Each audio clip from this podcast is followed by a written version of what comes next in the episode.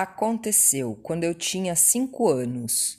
A idade era parca, mas o conhecimento já muito, porque vovó sempre dizia que não havia idade pouca para se aprender coisas da vida. E ela vivia me ensinando de tudo que era importante. Eu era muita sapiência num fiapo de gente só.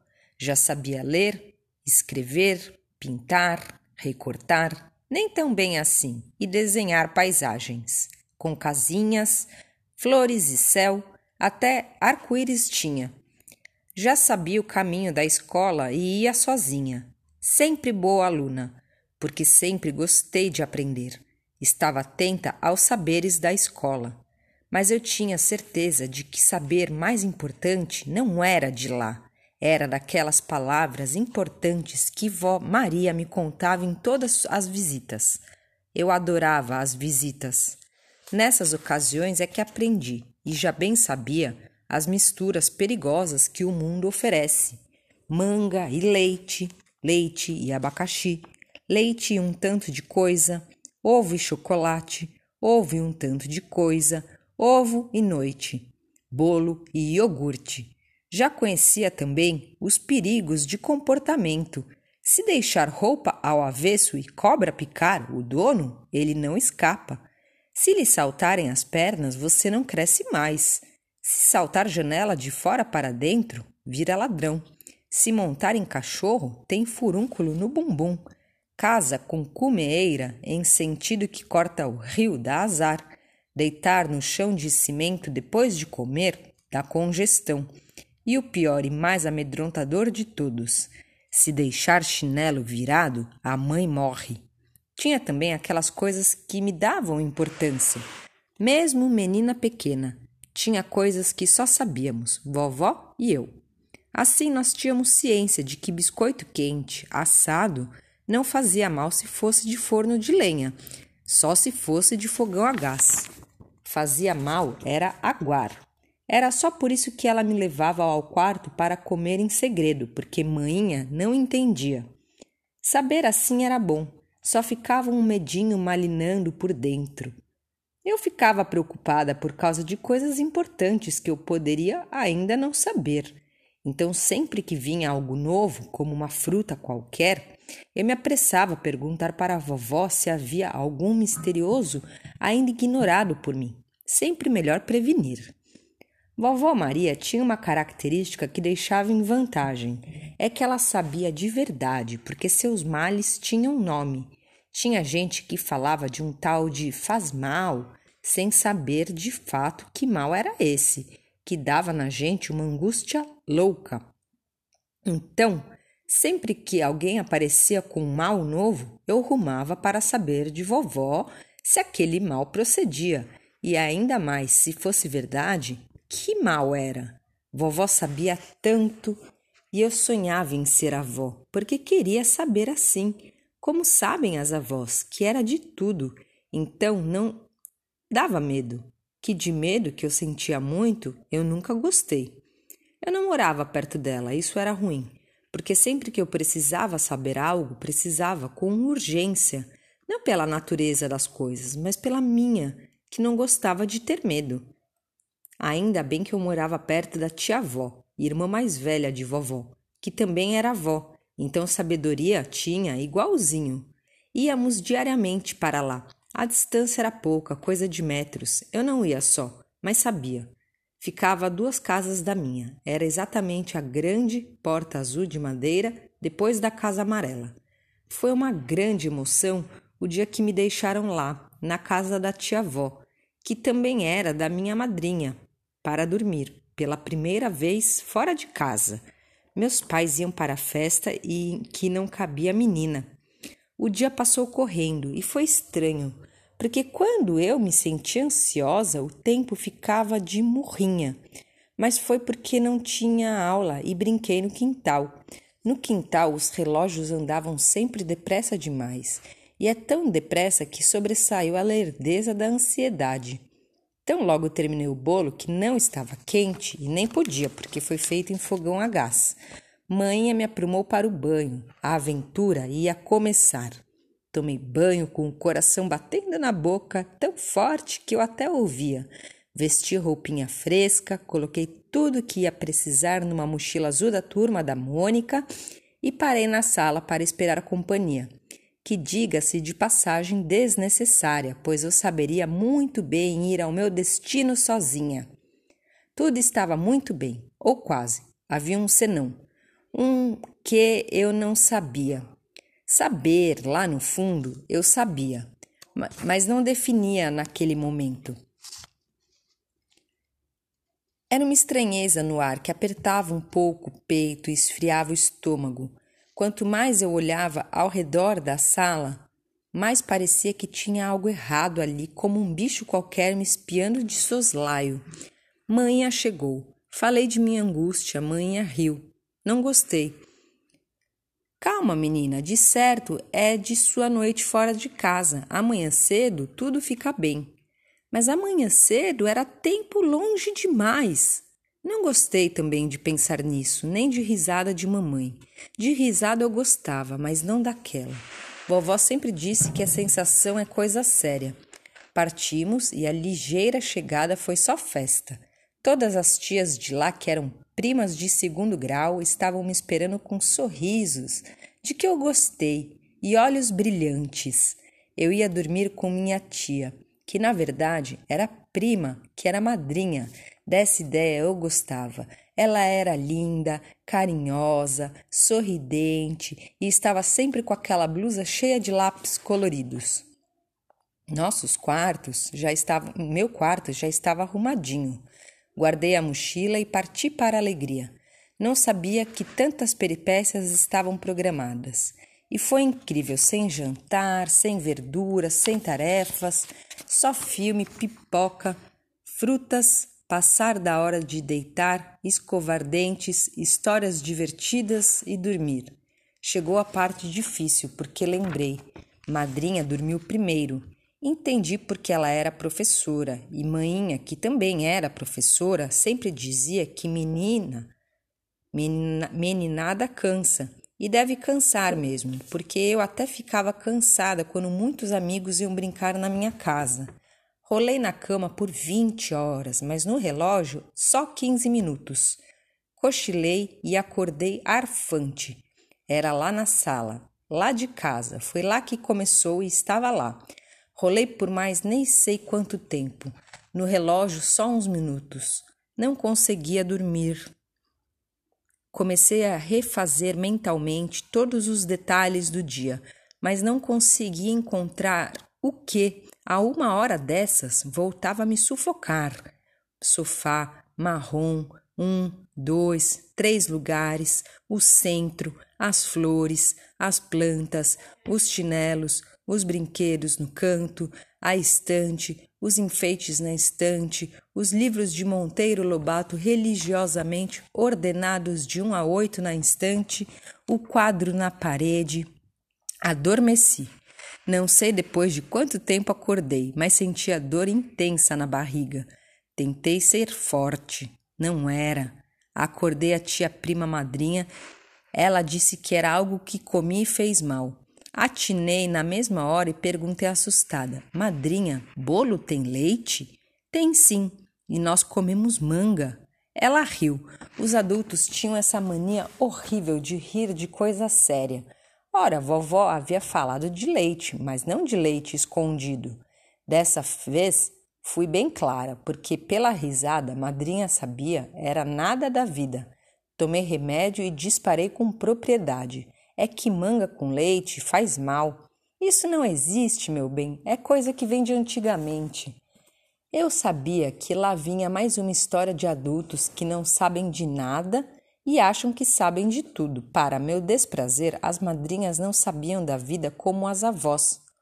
O, ma o faz mal ficou ali no ar e nem era mais da barriga, porque não doía mais, só esfriava. Já se sente melhor, Lila? Minha barriga não dói, mas dentro de mim parece que ainda tem alguma coisa que faz mal. Tão logo pronunciei a frase, meu coração desatou a acelerar. O chinelo, o chinelo lá na casa estava virado. Quanto tempo se passou? Preciso ir para casa. Lindinha, não precisa se preocupar, nem preocupar seus pais. Já estou preparando um chazinho e logo você estará ótima. Se você não melhorar, vamos para casa, certo? Ela não entendia que era caso de urgência.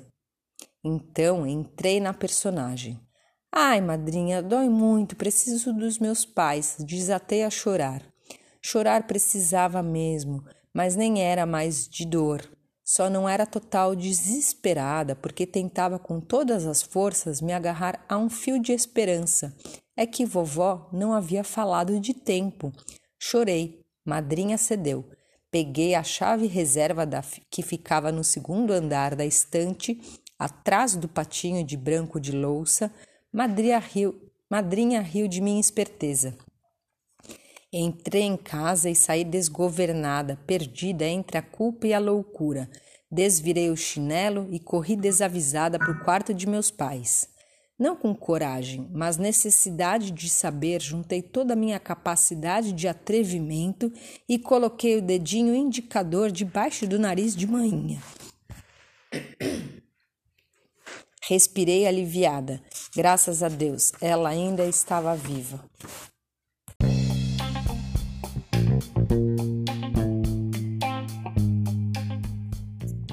Aconteceu quando eu tinha cinco anos.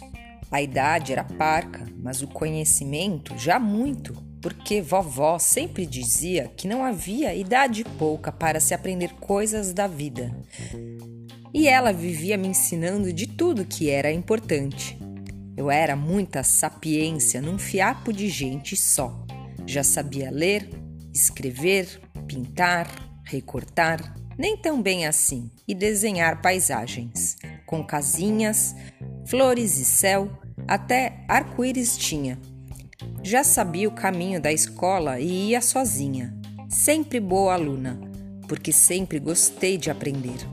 Estava atenta aos saberes da escola, mas eu tinha certeza de que saber mais importante não era de lá, era daquelas palavras importantes que vó Maria me contava em todas as visitas. Eu adorava as visitas. Nessas ocasiões é que aprendi, e já bem sabia, as misturas perigosas que o mundo oferece: manga e leite, leite e abacaxi, leite e um tanto de coisa, ovo e chocolate, ovo e um tanto de coisa, ovo e noite, bolo e iogurte. Já conhecia também os perigos de comportamento. Se deixar roupa ao avesso e cobra picar o dono, ele não escapa. Se lhe saltarem as pernas, você não cresce mais. Se saltar janela de fora para dentro, vira ladrão. Se montar em cachorro, tem furúnculo no bumbum. Casa com cumeeira, em sentido que corta o rio, dá azar. Deitar no chão de cimento depois de comer, dá congestão. E o pior e mais amedrontador de todos: se deixar chinelo virado, a mãe morre. Tinha também aquelas coisas que me davam importância. Mesmo menina pequena, tinha coisas que só sabíamos, vovó e eu. Assim, nós tínhamos ciência de que biscoito quente, assado, não fazia mal se fosse de forno de lenha, só se fosse de fogão a gás. Fazia mal era aguar. Era só por isso que ela me levava ao quarto para comer em segredo, porque manhinha não entendia. Saber assim era bom, só ficava um medinho malinando por dentro. Eu ficava preocupada por causa de coisas importantes que eu poderia ainda não saber. Então, sempre que vinha algo novo, como uma fruta qualquer, eu me apressava a perguntar para a vovó se havia algum misterioso ainda ignorado por mim. Sempre melhor prevenir. Vovó Maria tinha uma característica que deixava em vantagem. É que ela sabia de verdade, porque seus males tinham nome. Tinha gente que falava de um tal de faz mal, sem saber de fato que mal era esse, que dava na gente uma angústia louca. Então, sempre que alguém aparecia com um mal novo, eu rumava para saber de vovó se aquele mal procedia, e ainda mais se fosse verdade, que mal era?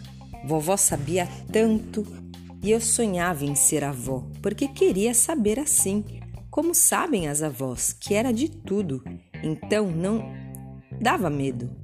Que de medo que eu sentia muito, eu nunca gostei. Eu não morava perto dela, isso era ruim, porque sempre que eu precisava saber algo, precisava com urgência, não pela natureza das coisas, mas pela minha, que não gostava de ter medo. Ainda bem que eu morava perto da tia-avó, irmã mais velha de vovó, que também era avó, então sabedoria tinha igualzinho. Íamos diariamente para lá. A distância era pouca, coisa de metros. Eu não ia só, mas sabia. Ficava a duas casas da minha. Era exatamente a grande porta azul de madeira depois da casa amarela. Foi uma grande emoção o dia que me deixaram lá, na casa da tia-avó, que também era da minha madrinha, para dormir, pela primeira vez fora de casa. Meus pais iam para a festa e que não cabia menina. O dia passou correndo e foi estranho, porque quando eu me sentia ansiosa, o tempo ficava de murrinha. Mas foi porque não tinha aula e brinquei no quintal. No quintal, os relógios andavam sempre depressa demais, e é tão depressa que sobressaiu a lerdeza da ansiedade. Tão logo terminei o bolo que não estava quente e nem podia, porque foi feito em fogão a gás. Mãe me aprumou para o banho. A aventura ia começar. Tomei banho com o coração batendo na boca, tão forte que eu até ouvia. Vesti roupinha fresca, coloquei tudo que ia precisar numa mochila azul da turma da Mônica e parei na sala para esperar a companhia que diga-se de passagem desnecessária, pois eu saberia muito bem ir ao meu destino sozinha. Tudo estava muito bem, ou quase. Havia um senão, um que eu não sabia. Saber, lá no fundo, eu sabia, mas não definia naquele momento. Era uma estranheza no ar que apertava um pouco o peito e esfriava o estômago. Quanto mais eu olhava ao redor da sala, mais parecia que tinha algo errado ali, como um bicho qualquer me espiando de soslaio. Manhã chegou. Falei de minha angústia, manhã riu. Não gostei. Calma, menina, de certo é de sua noite fora de casa. Amanhã cedo tudo fica bem. Mas amanhã cedo era tempo longe demais. Não gostei também de pensar nisso, nem de risada de mamãe. De risada eu gostava, mas não daquela. Vovó sempre disse que a sensação é coisa séria. Partimos e a ligeira chegada foi só festa. Todas as tias de lá, que eram primas de segundo grau, estavam me esperando com sorrisos, de que eu gostei, e olhos brilhantes. Eu ia dormir com minha tia, que na verdade era prima, que era madrinha, Dessa ideia eu gostava. Ela era linda, carinhosa, sorridente e estava sempre com aquela blusa cheia de lápis coloridos. Nossos quartos já estavam, meu quarto já estava arrumadinho. Guardei a mochila e parti para a alegria. Não sabia que tantas peripécias estavam programadas. E foi incrível, sem jantar, sem verduras, sem tarefas, só filme, pipoca, frutas passar da hora de deitar, escovar dentes, histórias divertidas e dormir. Chegou a parte difícil porque lembrei. Madrinha dormiu primeiro. Entendi porque ela era professora e mãinha, que também era professora, sempre dizia que menina, menina meninada cansa. E deve cansar mesmo, porque eu até ficava cansada quando muitos amigos iam brincar na minha casa. Rolei na cama por 20 horas, mas no relógio só 15 minutos. Cochilei e acordei arfante. Era lá na sala, lá de casa. Foi lá que começou e estava lá. Rolei por mais nem sei quanto tempo. No relógio só uns minutos. Não conseguia dormir. Comecei a refazer mentalmente todos os detalhes do dia, mas não conseguia encontrar o que, a uma hora dessas, voltava a me sufocar. Sofá, marrom, um, dois, três lugares, o centro, as flores, as plantas, os chinelos, os brinquedos no canto, a estante, os enfeites na estante, os livros de Monteiro Lobato religiosamente ordenados de um a oito na estante, o quadro na parede. Adormeci. Não sei depois de quanto tempo acordei, mas sentia dor intensa na barriga. Tentei ser forte. Não era. Acordei a tia prima madrinha. Ela disse que era algo que comi e fez mal. Atinei na mesma hora e perguntei assustada: Madrinha, bolo tem leite? Tem sim, e nós comemos manga. Ela riu. Os adultos tinham essa mania horrível de rir de coisa séria. Ora, vovó havia falado de leite, mas não de leite escondido. Dessa vez fui bem clara, porque pela risada madrinha sabia era nada da vida. Tomei remédio e disparei com propriedade. É que manga com leite faz mal. Isso não existe, meu bem, é coisa que vem de antigamente. Eu sabia que lá vinha mais uma história de adultos que não sabem de nada e acham que sabem de tudo. Para meu desprazer, as madrinhas não sabiam da vida como as avós. O, ma o faz mal ficou ali no ar e nem era mais da barriga, porque não doía mais, só esfriava. Já se sente melhor, Lila? Minha barriga não dói, mas dentro de mim parece que ainda tem alguma coisa que faz mal. Tão logo pronunciei a frase, meu coração desatou a acelerar. O chinelo o chinelo lá na casa estava virado. Quanto tempo se passou? Preciso ir para casa. Lindinha, não precisa se preocupar, nem preocupar seus pais. Já estou preparando um chazinho e logo você estará ótima. Se você não melhorar, vamos para casa, certo? Ela não entendia que era caso de urgência. Então entrei na personagem. Ai, madrinha, dói muito, preciso dos meus pais. Desatei a chorar. Chorar precisava mesmo, mas nem era mais de dor. Só não era total desesperada, porque tentava com todas as forças me agarrar a um fio de esperança. É que vovó não havia falado de tempo. Chorei, madrinha cedeu. Peguei a chave reserva da, que ficava no segundo andar da estante, atrás do patinho de branco de louça. Madrinha riu, madrinha riu de minha esperteza.